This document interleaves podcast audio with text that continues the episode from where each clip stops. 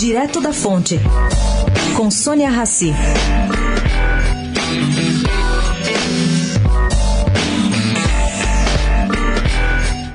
O deputado Rodrigo Pacheco, que trocou o MDB pelo DEM na segunda-feira para se lançar candidato ao governo de Minas, começa nova fase aí meio surpreso. Seu padrinho de candidatura até a semana passada era o senador Antônio Anastasia, que acabou aceitando ser o candidato do PSDB na disputa.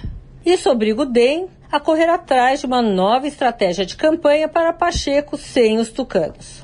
E pelo que se apurou, Anastasia se dispôs a entrar nessa disputa ao ser convencido de que Aécio não vai tentar sua reeleição ao Senado.